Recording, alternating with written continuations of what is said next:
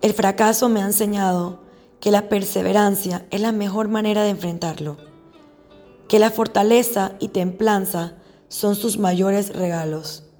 que la determinación y constancia son claves para transformarlo, que la humildad nos hace a todos más humanos, que la acción a cuestas de la fe sí da resultados.